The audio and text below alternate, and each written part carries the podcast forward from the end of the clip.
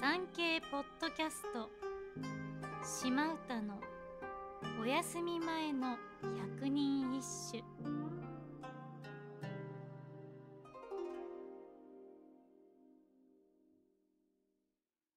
第八十番。長からん。心も知らず。黒髪の。乱れて今朝は物をこそ思え。体験門院の堀川。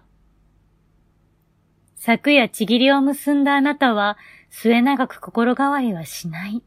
とおっしゃいましたが、その言葉が真実か測りかねて、今朝、寝乱れている私の黒髪のように心も乱れ、いろいろと物思いにふけってしまうのです。幸せな夜が明け、いつまでもあなたのことが好きですという手紙ももらったのに、その言葉、いつまで本当なの？ともんもん悩んでしまう。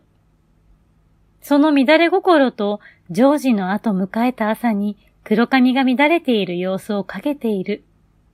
ちょっとエロティックな匂いもする歌ですね。日本女性の美しさの象徴として黒髪という言葉が使われるのは今も昔も変わらない。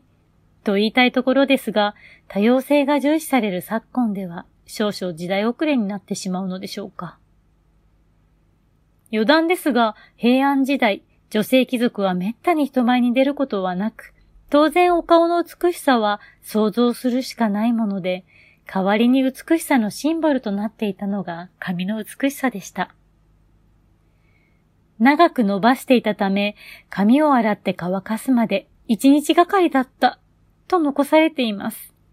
また、紙にお香を焚きしめ、いい香りをつけて、自らのセンスをアピールしていたそう。匂い消し？